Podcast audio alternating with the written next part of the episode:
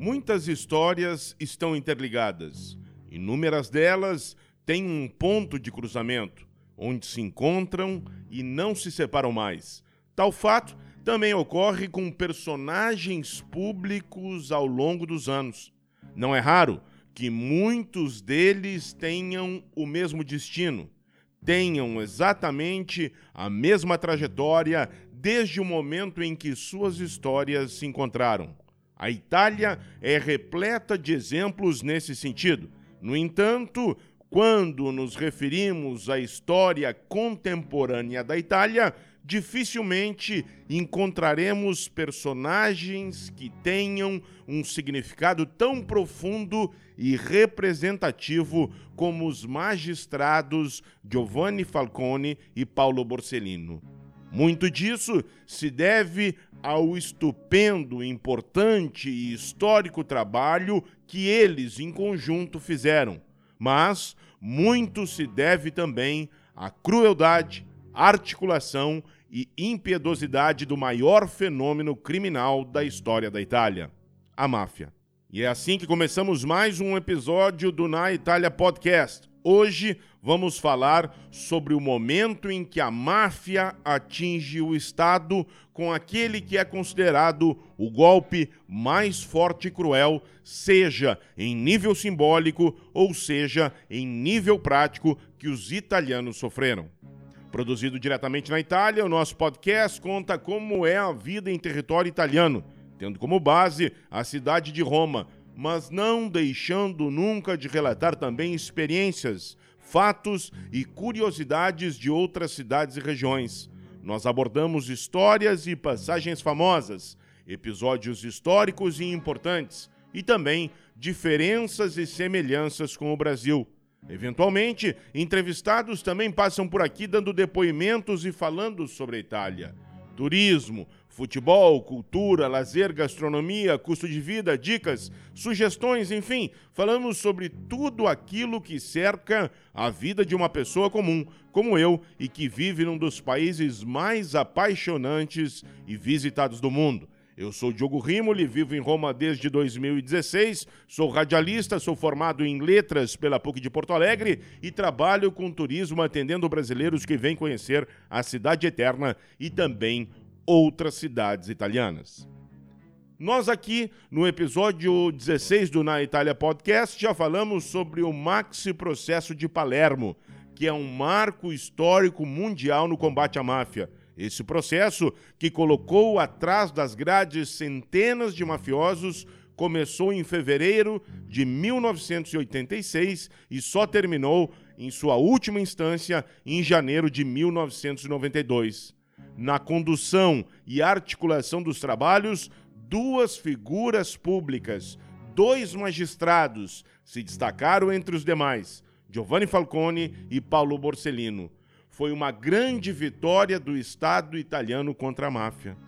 Algo inédito. Entretanto, todos sabiam que a maior organização criminosa do mundo não se daria por vencida, que era preciso contra-atacar e mostrar para o Estado italiano o nível do seu poder, da sua tirania, da extensão dos seus tentáculos. Giovanni Falcone, em 1992, já depois da conclusão do maxi processo de Palermo, pouquíssimo tempo antes de um fato que mudaria o patamar dos confrontos históricos entre máfia e Estado fazia um alerta sobre o aumento concreto de uma nova e contundente atuação da máfia. Quando questionado por um jornalista se a situação naquele momento era melhor ou pior do que há 10 anos, deu uma declaração que surpreendeu toda a Itália. Abre aspas. Bem, não sei se é melhor ou pior. Certamente melhor não é é óbvio que é uma situação de grande instabilidade e muito perigosa. E para quem se empenha, para quem tem como tarefa institucional de se opor a esses fenômenos e também no interior da própria máfia, porque há alguma coisa, sobretudo nesses últimos tempos, que não me convence de jeito nenhum e sentimos que, infelizmente, veremos fatos graves. Temos muitos sinais que nos fazem temer que possam acontecer coisas muito desagradáveis num futuro próximo. Fecha aspas. Beh, non so se sia peggiore o migliore, certamente, certamente migliore non è, mm, è una situazione di, di grossa instabilità e, e, è parecchio pericolosa e per chi mh, eh, si impegna, per chi ha come compito istituzionale di eh, contrastare questi fenomeni e all'interno stesso delle organizzazioni perché c'è qualcosa, soprattutto in questi ultimi tempi, che non mi convince affatto e, e sì. temo che purtroppo si verificheranno fatti gravi. Eh, abbiamo tanti segnali che ci fanno temere che, che possano accadere delle cose spiacevoli nel prossimo futuro. Ninguém na Itália poderia questionar a autoridade de uma das figuras que mais conhecia a estrutura mafiosa no mundo. Mas os italianos ficaram surpresos, pois depois de colocar centenas de membros da máfia na cadeia, entre eles vários chefões, todos imaginavam que os perigos e as ações da máfia sofreriam um decréscimo, um forte revés. No entanto, improvisamente, o inferno dá as caras. Aquilo que o magistrado Giovanni Falcone alertava poucos dias antes acabava efetivamente ocorrendo e a máfia age então com mão forte e impiedosa. Num sábado quente, no último mês da primavera, em 23 de maio de 1992, mais precisamente às 17 horas e 56 minutos, uma explosão de proporções gigantescas literalmente divide a autoestrada que liga o aeroporto Punta Rais em Palermo, capital da Sicília. Na altura da saída para a cidade de Capati, 500 quilos de dinamite destroem mais de 100 metros de asfalto e fazem, conforme laudos periciais, voarem os carros blindados que passavam por ali naquele exato momento. Dentro de um desses carros estava, entre outras pessoas, justamente o magistrado Giovanni Falcone, o principal símbolo da luta antimáfia. Sim, Falcone foi a principal vítima da ação mafiosa que ele mesmo tinha previsto há bem pouco tempo. Além do magistrado, foram assassinados nesse mesmo atentado sua esposa, Francesca Morvillo, Vito Schifani, Rocco Di Cilo e Antônio Montinaro. Os três últimos eram policiais que faziam parte da escolta do juiz Giovanni Falcone. Outras 23 pessoas ficaram feridas nesse mesmo atentado. Foi um golpe duro demais para o Estado, para os italianos, para o país inteiro. Enquanto todos estavam estarrecidos com o atentado a Falcone e choravam a sua morte e das demais quatro pessoas que morreram junto com ele, a justiça italiana tinha que seguir em frente. Tinha que dar continuidade ao trabalho antimáfia que o Estado tinha implementado. O nome escolhido para substituir Giovanni Falcone e capitanear a sequência desses trabalhos foi exatamente o do magistrado Paulo Borsellino um dos amigos mais próximos e ligados a Falcone. Eles tinham uma ligação de décadas, desde a juventude. Cresceram no mesmo bairro, seguiram caminhos de formação idênticos, se encontraram no início de suas carreiras e, posteriormente, tinham se encontrado naquele que ficou conhecido como o pool antimáfia. Além da relação profissional, havia também uma forte ligação pessoal de amizade. Agora, depois de Falcone ter sido assassinado pela máfia, justamente um dos seus amigos mais íntimos era escolhido para seguir combatendo a organização criminosa mais temida do mundo. Depois de ter assumido e já dando prosseguimento aos trabalhos de combate ao crime organizado na Itália, Paulo Borsellino concedeu uma entrevista que entrou nos anais da história italiana, principalmente no trecho em que ele revela o que significou a morte do amigo Giovanni Falcone. Abre aspas. A morte de Falcone me deixou, obviamente, num estado de grave condição psicológica por aquilo que eu senti no momento em que não se trata somente de um colega, de um companheiro de trabalho, mas provavelmente do mais antigo dos meus amigos. A minha vida mudou também nos níveis de proteção que aumentaram em relação a mim. Isso acabou envolvendo também os membros da minha família que sofrem pela falta de uma vida normal. Tive, logo após a morte de Falcone, uma drástica perda de entusiasmo pelo trabalho que eu faço. Felizmente, se não digo ter reencontrado esse entusiasmo, eu encontrei a raiva para continuar trabalhando. Fecha aspas. La morte di Falcone ovviamente mi ha in uno stato di, di grave situazione psicologica per il dolore provato in quanto non si tratta soltanto di un collega o compagno di lavoro ma probabilmente del più vecchio dei miei amici che la mia vita è cambiata anche con riferimento alle misure di protezione che si sono estremamente inasprite nei miei confronti. Ciò ha finito per coinvolgere anche i membri della mia famiglia e i quali evidentemente soffrono questa mancanza di una normale vita di relazione. Ho temuto nell'immediatezza della morte di Falcone una drastica perdita di entusiasmo nel lavoro che faccio. Fortunatamente, eh, se non dico di averlo ritrovato, o almeno ritrovato la rabbia per continuarlo a fare. Ainda nessa histórica entrevista, o juiz Paulo Borsellino admitiu ser um cadáver que caminhava e confessou que essa expressão era muito utilizada entre os principais membros do pool antimáfia para definir a fragilidade e efemeridade da própria vida deles. Além disso, ele disse que sempre soube e admitiu os riscos do trabalho que fazia essa entrevista entrou para a história contemporânea da Itália por alguns motivos. Foi a última entrevista que Borsellino concedeu, pelo abatimento físico que ele demonstrava durante a realização da mesma, pelo seu semblante taciturno e pelo fato dele ter sido assassinado pela Cosa Nostra menos de 20 dias depois de a ter concedido. Sim, o substituto do magistrado Giovanni Falcone, Paulo Borsellino, foi brutalmente assassinado 57 dias depois do seu antecessor. Domingo, 19 de julho de 1992, às 16 horas e 58 minutos, na altura do número 21 da via Mariano D'Amelio, em Palermo, na Sicília, Paulo Borsellino e mais cinco homens da sua escolta morreram num terrível e violentíssimo atentado organizado e executado pela Cosa Nostra, a máfia siciliana. Apenas uma pessoa sobreviveu.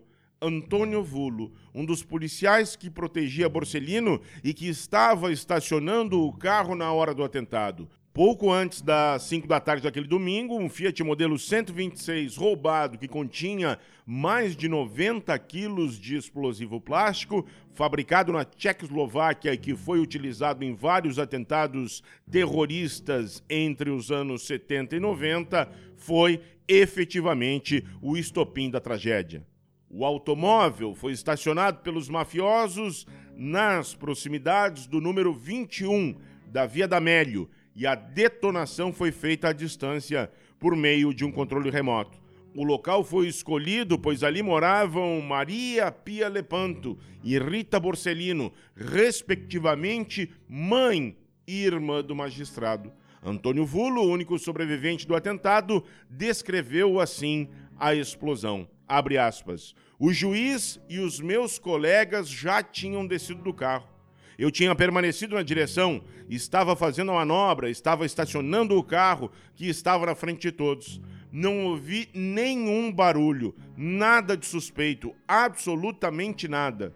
De repente, tudo era um inferno. Vi uma gigantesca e espessa chama, senti pular o carro, que era blindado. A onda de choque me derrubou do banco. Não sei como eu fiz para sair do carro. Em volta de mim havia fragmentos de carne humana espalhados por toda a parte. Fecha aspas. Além disso, a explosão causou danos graves aos edifícios e ao exercício comercial da Via D'Amélio. Consequências que recaíram diretamente sobre os habitantes daquela região de Palermo. Posteriormente a esse atentado, que vitimou Paulo Borsellino e outras cinco pessoas e que feriu outras 24, se descobriu que os homens da escolta do magistrado já tinham declarado às autoridades que a via da Mélio era muito estreita e, consequentemente, muito perigosa tanto que já tinha sido feito de maneira formal um pedido à Questura de Palermo para que não fosse permitido estacionar veículos nas cercanias da casa da mãe de Borsellino. A solicitação não foi levada em consideração e nenhuma providência foi tomada nesse sentido.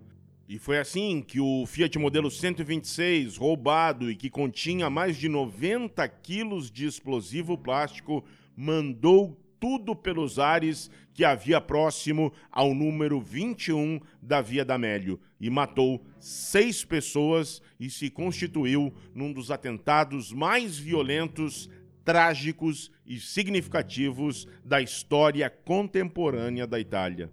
Esse atentado também ficou marcado como o primeiro atentado que vitimou fatalmente uma mulher em serviço da polícia italiana. Emanuela Loi tinha apenas 24 anos quando foi massacrada pela máfia.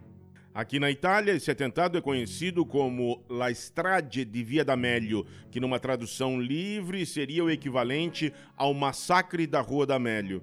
Agora tentem imaginar a comoção que tomou conta da Itália após esses dois atentados. Em 57 dias, a Cosa Nostra tinha executado a sangue frio e com requinte de crueldade os dois principais nomes da luta que o Estado italiano travava contra a máfia. E tinha também feito outras tantas vítimas fatais que estavam junto dos dois juízes, Giovanni Falcone e Paulo Borsellino, na hora dos atentados. Mas quem teria sido o responsável direto por esses atentados? Quem os teria arquitetado? E quem tinham sido os executores de fato? Não demorou muito para que as autoridades chegassem ao nome de Salvatore Rina, mais conhecido como Totorrina, um dos grandes chefes da Cosa Nostra, que já tinha sido condenado à prisão perpétua no maxi processo de Palermo e que estava foragido. Graças a testemunhas que participaram das reuniões que decidiram como seriam feitos os dois atentados, se chegou ao nome de Rina e ainda se descobriu detalhes da preparação dos dois crimes. No atentado ao magistrado Giovanni Falcone, que é conhecido na Itália como La Strade di Capati, se decidiu colocar todos os 500 quilos de dinamite dentro de um túnel que passava por baixo do nível da autoestrada A29 e que drenava as águas pluviais. Assim, a explosão teria um maior poder de deflagração. O resultado foi realmente brutal e o nível de destruição foi gigantesco. Já em relação ao ato que vitimou fatalmente o magistrado Paulo Borsellino, cerca de 10 dias antes do atentado, os mafiosos roubaram um Fiat 126, o levaram para um mecânico de confiança que o preparou para o fim que eles tinham planejado. Na tarde anterior ao fatídico dia, os executores compraram todos os equipamentos necessários para realizar a detonação à distância e, logo em seguida, foram a um ferro velho e pegaram a placa de um outro Fiat 126 e colocaram naquele que tinham roubado e que usariam efetivamente no atentado. Como os criminosos estavam seguindo a escolta do magistrado Paulo Borsellino e sabiam, portanto, do deslocamento que estavam fazendo, ficou fácil para colocar em prática o último passo do plano elaborado. Na tarde de 19 de julho de 1992, com o Fiat 126 contendo mais de 90 quilos de explosivo plástico, já estacionado bem próximo à casa da mãe de Borsellino, bastou um telefonema para que o homem na última ponta dessa cadeia de eventos acionasse remotamente o detonador e mandasse tudo pelos ares. Em menos de dois meses, a máfia tinha ceifado várias vidas, sendo que duas delas eram fundamentais para todo aquele movimento que estava sendo feito pelo Estado italiano para quebrar a potente e enorme estrutura da máfia no país. A revolta e comoção popular tomaram proporções sem precedentes na história da Itália. Era preciso identificar e responsabilizar, ao menos, os principais artífices das duas carneficinas, se não todos. O primeiro nome e mais importante era o de Totorrina, que já tinha vindo à tona. Em 8 de janeiro de 1993, cerca de seis meses do segundo atentado, contando com as informações de um colaborador de justiça, as autoridades descobriram que Totorrina estava num esconderijo no centro de Palermo, capital da Sicília. E, assim, no dia 15 de janeiro daquele mesmo ano, foi preso por um grupo especial da polícia. No decorrer das investigações e interrogatórios, surge outro nome que teria sido peça fundamental na organização da Estrade de Capate e de Via D'Amelio. Se trata de Mateu Messina Denaro. Com base nas informações, provas e depoimentos, as autoridades não tinham nenhuma dúvida da participação efetiva de Messina Denaro nos dois atentados que chocaram a Itália no início dos anos 90. Porém, no caso de Mateu Messina Denaro, houve um singelo problema. Jamais, até os dias de hoje, a polícia conseguiu encontrá-lo. Como ele já era um criminoso de alto escalão e com diversos crimes cometidos, as provas que ligaram ele às mortes de Falcone e Borsellino lhe deram o status de um dos fugitivos mais procurados e mais perigosos do mundo o que não é muito raro em se tratando de chefes da Cosa Nostra. Em 21 de outubro de 2020, Messina Denaro foi julgado a revelia e foi condenado à prisão perpétua por ter sido um dos cabeças dos atentados de Capate e Via D'Amelio. Já Totorrina teve um destino bem diferente. Preso no início de 1993 e já condenado à prisão perpétua, ele teve momentos bem complicados na prisão. Durante muitos anos, passou naquele que é conhecido como o regime prisional 41 bis, que se trata de uma restrição máxima de liberdade em que o preso fica totalmente isolado por 23 horas por dia e não tem contato com absolutamente ninguém. Esse regime é amparado pela justiça e é muito utilizada para autores de crimes de caráter mafiosos e de natureza hedionda.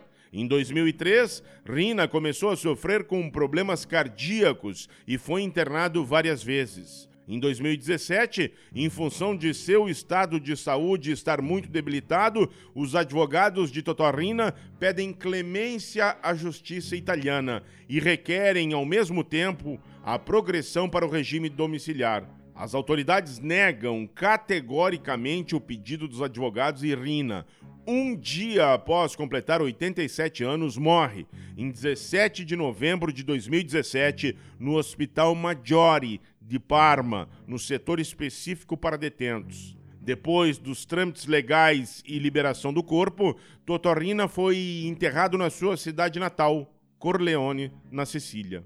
Todos os anos, desde que aconteceram os atentados, são realizadas nas respectivas datas e locais homenagens, manifestações e eventos culturais para que o povo italiano jamais esqueça daquilo que ocorreu. Os restos do carro em que estavam o juiz Giovanni Falcone e Francesca Morvillo, sua esposa, está exposto em Roma, na Escola de Formação dos Agentes da Polícia Penitenciária. No primeiro ano após a tragédia da Via D'Amelio, a mãe do juiz Paulo Borsellino plantou uma árvore de oliva para simbolizar a paz e a justiça entre as pessoas.